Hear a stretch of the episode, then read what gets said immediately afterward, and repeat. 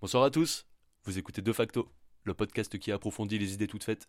Je me présente, je m'appelle Geoffroy, et je suis en compagnie de Zoé. Aujourd'hui, on va vous parler de la parisienne.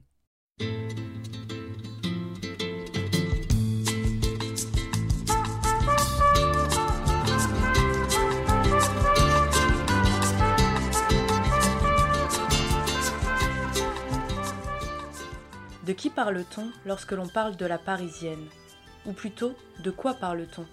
Car il semble rare de croiser la Parisienne en chair et en os sur un boulevard de la capitale. Évoquer la Parisienne, c'est éveiller une myriade de représentations plus ou moins partagées par les Français, mais aussi à l'international. Aborder cette figure désormais exportée et mondialisée, c'est peut-être mettre le doigt sur un archétype féminin bien enraciné dans notre horizon culturel femme blanche, mince, cultivée, ayant le goût des belles choses mais surtout du bon goût. Voilà une femme au potentiel érotique décuplé par l'ADN de sa ville natale ou d'adoption. Paris. Éternelle capitale romantique, bouillonnante, débridée, politique et poétique. C'est un livre d'Emmanuel Retailleau, historienne, paru en 2020 qui nous met sur la piste de la Parisienne. Car cette femme a une histoire qui parcourt les siècles. Le titre de l'ouvrage est d'emblée un positionnement. La Parisienne, histoire d'un mythe du siècle des Lumières à nos jours. Un mythe, un fantasme, peut-être même une chimère dont la complexité réside dans le dialogue entre ces imaginaires et les réalités sociales, culturelles, politiques et économiques de la capitale. De Rousseau à Sandro, retour sur une figure iconique. Merci Zoé pour cette introduction. Avant d'entrer dans le vif du sujet, je propose d'abord d'écouter ce qu'ont à nous dire les habitants de la capitale lorsqu'on leur demande ce qu'ils pensent de l'image de la parisienne.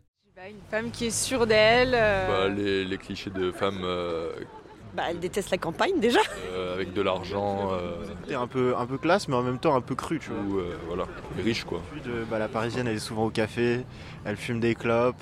Un peu une nana qui se prend pas pour de la merde quoi. say very stylish. Ce côté un peu, des fois j'ai pas le temps, ou euh, Croissant au petit-déj. oh la vie ça m'emmerde, mais en même temps, tu vois, elle est plein de, La femme parisienne euh, que tout le monde déteste en France quoi. plein de beauté, plein de grâce et d'élégance, tu vois. Comme nous venons de l'entendre, l'évocation de la femme parisienne suscite énormément de réactions. Cette image de femme distinguée, distante et bien vêtue trouve ses origines au XVIIIe siècle.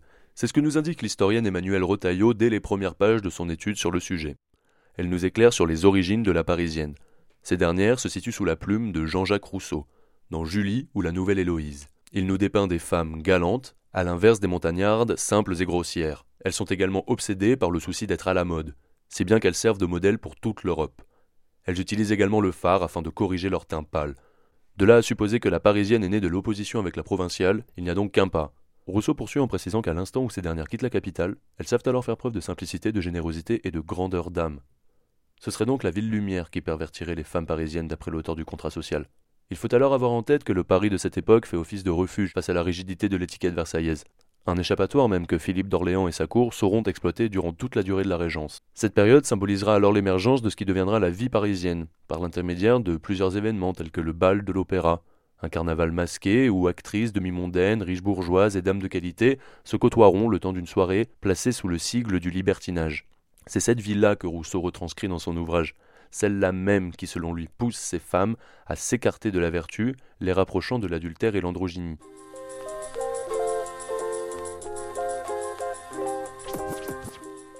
Le portrait de Rousseau est quelque peu à charge.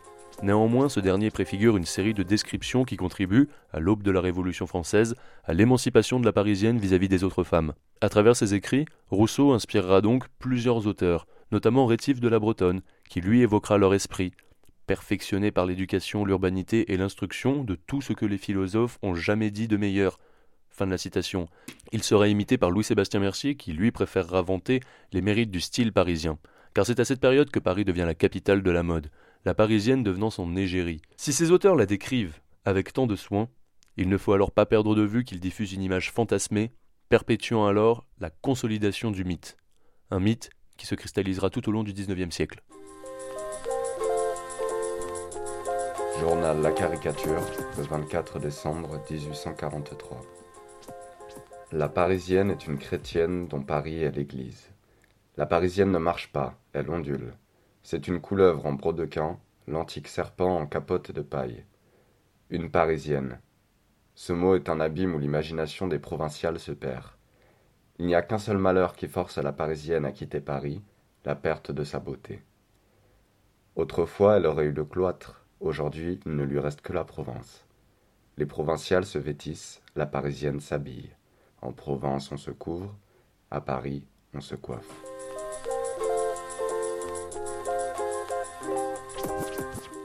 C'est entre 1820 et 1850 que l'image de la Parisienne trouve un nouveau degré de notoriété. Son personnage connaît une forte médiatisation via la production exponentielle à cette période de supports imprimés, avec, au premier rang desquels, le roman et le journal. C'est bien à travers les romans, genre spécifiquement adressés à un lectorat féminin de province, et les nombreuses chroniques faisant état dans la presse de l'état du monde social, que se définit ce qui serait l'essence de la Parisienne en opposition à son pendant provincial. Des caractéristiques semblent immuables et communes à toutes les femmes incarnant la Parisienne. Son bon goût en matière de mode, sa toilette impeccable ou encore sa grâce naturelle dans sa façon de se mouvoir. Pourtant, derrière cette description se dégage une série de types susceptibles d'incarner la Parisienne, tout en dessinant en creux des contre-modèles. À la lecture des divers observateurs masculins, Emmanuel Retailleau propose d'étudier les différentes déclinaisons du personnage. Ainsi, la Parisienne a pu être identifiée à celles qui ont été nommées les grisettes, les lionnes, les demoiselles de magasin, les actrices, les lorettes et autres courtisanes, vacant à des activités bien définies, entre les salons, les cafés, le théâtre, la promenade ou les magasins.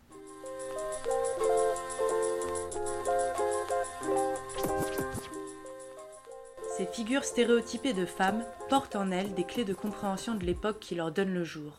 Ainsi, par l'évocation de femmes aux extrémités du corps social, de la grisette, figure populaire, à la lionne, figure alternative de la grande bourgeoisie parisienne, c'est bien la fluidification sociale qui est à l'œuvre dans la société post-révolutionnaire qui est abordée. Société dans laquelle l'aristocratie, figure socialement dominante dans l'Ancien Régime, se voit alignée à une nouvelle bourgeoisie industrielle et commerçante. L'examen de ces différents types de parisiennes vient également interroger les rapports entretenus par la société de la Restauration et de la monarchie de Juillet aux questions de la moralité et de la sexualité des femmes. Ainsi, le succès des personnages de courtisanes et de Laurette mérite dans cette optique d'être interrogé. On peut définir ces dernières comme des femmes de compagnie dont l'activité plus ou moins officielle se confond avec des pratiques prostitutionnelles. S'il existe une forme de valorisation de la figure de la courtisane et de son pendant plus démocratisé qu'est la Lorette, ces personnages noctambules demeurent stigmatisés et tombent sous le coup d'une plus large condamnation de la prostitution. Il se pourrait que la figure de la Parisienne des années 1820 à 1850, fantasmée et mise en littérature par des hommes, constitue tout à la fois l'envers et le revers de cette femme urbaine, à la fois partiellement libérée de l'assujettissement à un certain ordre social et conjugal, et risquant toujours l'opprobre lorsque ses mœurs sont considérées comme trop transgressives. Une et multiple. La Parisienne laisse ainsi revoir sa nature instable et composite, qui, à bien des égards, l'apparente à une chimère, monstre forgé de morceaux disparates et peu cohérents. Cherchant à concilier le pur et l'impur, le noble et le moins noble, le haut et le bas de la société, le type nous parle d'une société en plein travail, qui promeut des figures nouvelles pour se penser et résoudre les tensions qui la traversent. C'est normal Il n'y a que nous, les Parisiennes, qui sachons vraiment marcher.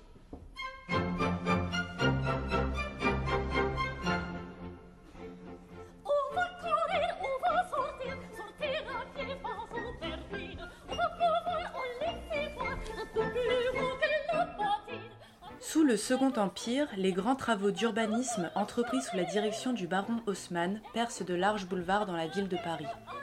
De la Madeleine à l'Opéra, en empruntant des chemins de traverse par les filles du Calvaire, la Parisienne prend sa place sur les boulevards.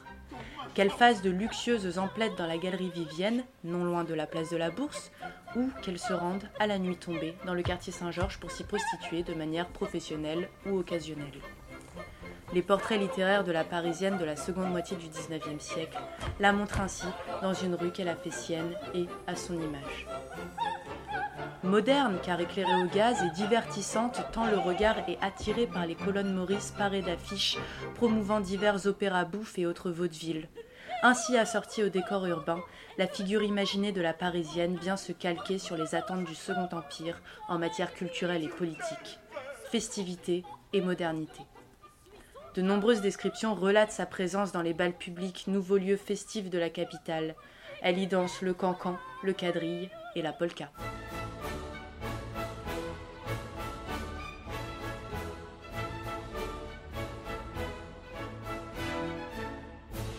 La Parisienne se trouve dans une situation paradoxale.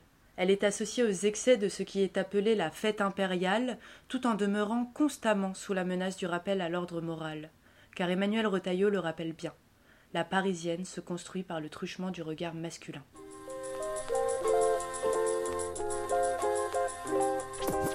Le XIXe siècle est aussi le siècle durant lequel la ville de Paris voit éclore plusieurs insurrections et révolutions populaires. Alors, la Parisienne est politique. On peut légitimement s'interroger sur la place de la Parisienne en révolution et sur la potentialité de l'émergence d'un discours féministe ou d'une critique féminine à ces occasions. Leur voix semble peu audible. Le discours est masculin et est empreint de clivage politique entre les forces révolutionnaires et réactionnaires. C'est peut-être durant la Commune de Paris que deux représentations de la femme du Paris populaire s'affrontent avec une telle dissymétrie dans ces représentations.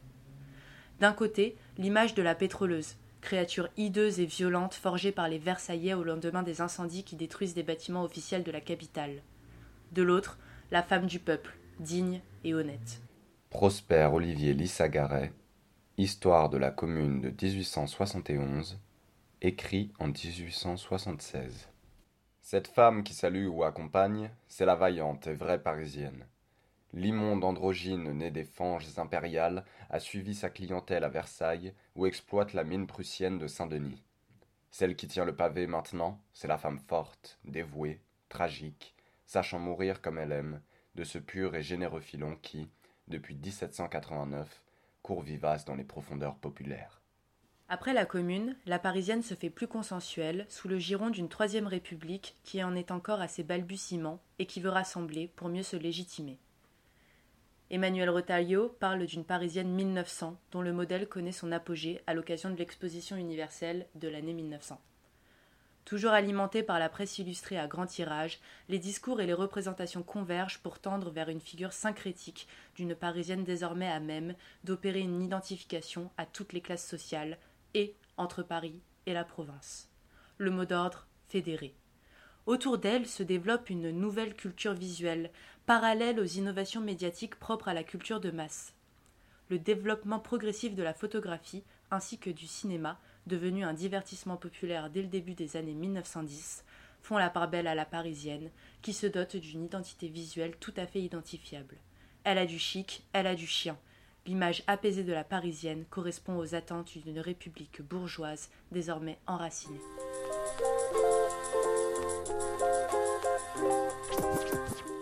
En feuilletant journaux et catalogues, en allant au cafcons, au music hall et déjà au cinéma, c'était bien les modes de Paris et le modèle de la Parisienne que faisait miroiter aux yeux des hommes la culture de la belle époque. Et si la Parisienne symbolisait, pour quelques-uns, l'artifice, la prétention ou la décadence, elle n'en formait pas moins l'horizon dominant d'une société qui aspirait aux joies consuméristes et de la vie moderne. Au lendemain de la Première Guerre mondiale, la Parisienne devient garçonne. Les années folles viennent balayer ses codes aussi bien esthétiques que moraux. Des mutations sociales sont à l'œuvre. Le pantalon, issu de la salopette d'usine, fait son apparition.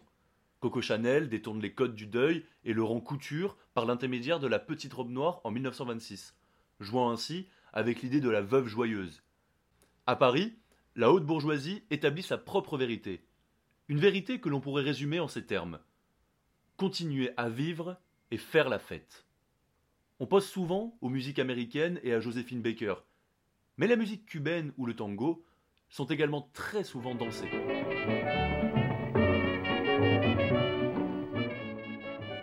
Dans le même temps, le corps de la femme fait l'objet d'une émancipation progressive. L'exposition au soleil et la culture physique sont valorisées. Le corset est abandonné, la cigarette, alors réservée aux représentations de prostituées, se démocratise. Les années folles voient également l'émergence des revendications pour le droit de vote. Mais alors que ces dernières battent leur plein, un discours régressif et moralisateur trouve chez les politiciens une certaine résonance, bloquant les ambitions féministes. Au lendemain de la Seconde Guerre mondiale, l'image de la Parisienne est exploitée pour participer au mythe d'une France uniformément résistante et est associée à l'idée de renaissance française. Des efforts considérables, autant financiers que stylistiques, sont entrepris afin de mener à bien cette politique. Robert Capa l'immortalise par des clichés que l'on pourrait qualifier de naturalistes, la montrant en place Vendôme, île de la Cité ou au Trocadéro, béret en main et dos nu. Cette volonté de la photographier au cœur de la ville historique participe à la résurgence de la parisienne. Ce style, tout en élégance, sera repris à Hollywood, participant à ce que les Américains nommeront le New Look. Cette dénomination terminera de placer les conventions de ce qui est encore considéré de nos jours comme le chic à la française. Cette vision se trouvera totalement remise en question par les cinéastes de la nouvelle vague. On peut notamment citer Agnès Varda, qui nous propose une parisienne inclassable déambulant dans les rues de Paris. Encore un truc pour qu'on te dise qu'on t'aime. C'est elle, c'est vous, mademoiselle, moi qui aime tant votre voix. Il me fatigue avec son emploi du temps, j'ai envie de le laisser.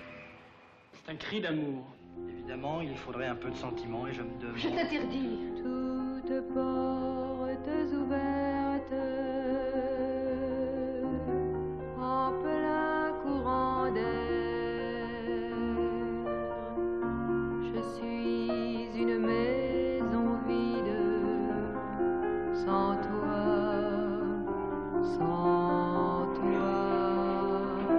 Ces nouvelles visions donnent à la Parisienne un second souffle, ce je ne sais quoi, qui l'immortalisera aux yeux du monde entier.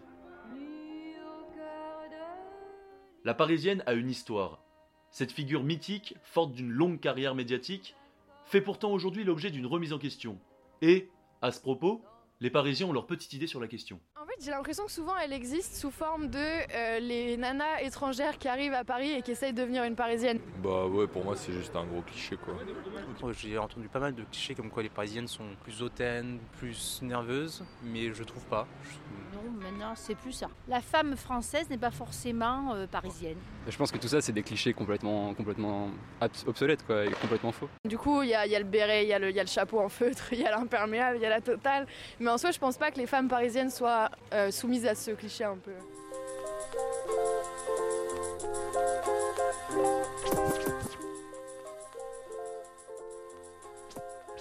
Comme nous l'avons entendu, les Parisiens eux-mêmes réinterrogent le fondement de ces représentations. Les constructions successives de la figure de la Parisienne, forgées à des fins politiques par des lettrés, des politiciens, des journalistes, des artistes et des créateurs, c'est-à-dire autant de personnes qui ont en commun d'être des hommes, à quelques exceptions près, car lorsque les femmes prennent la plume, le pinceau ou la caméra pour tirer le portrait de la Parisienne, il est fréquent de voir poindre une ambition émancipatrice des habitantes de la capitale contre un modèle genré et normatif, un modèle qui ne laisse finalement que peu de liberté de mouvement aux femmes assimilées à ces représentations. Finalement, en apprendre un peu plus sur l'histoire de la Parisienne, n'est-ce pas prétendre à une meilleure compréhension de notre présent? Un présent tributaire d'un passé dont l'analyse permet de se défaire de toute une série de stéréotypes réducteurs. Nous espérons que ce podcast contribuera à les dépasser.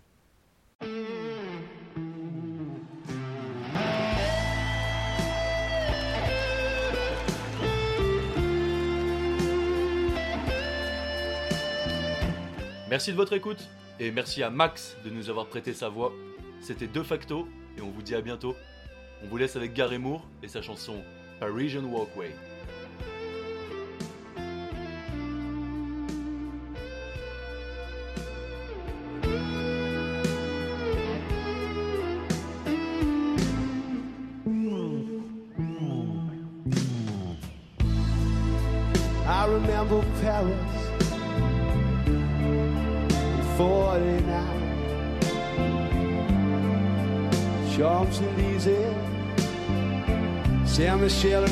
Beaujolais wine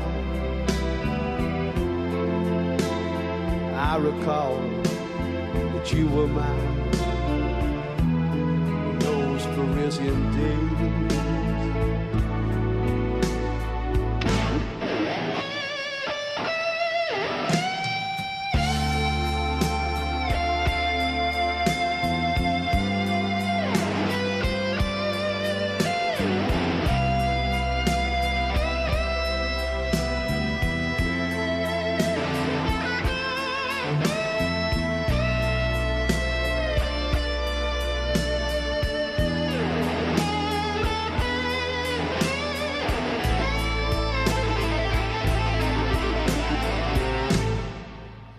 Looking back at the photographs,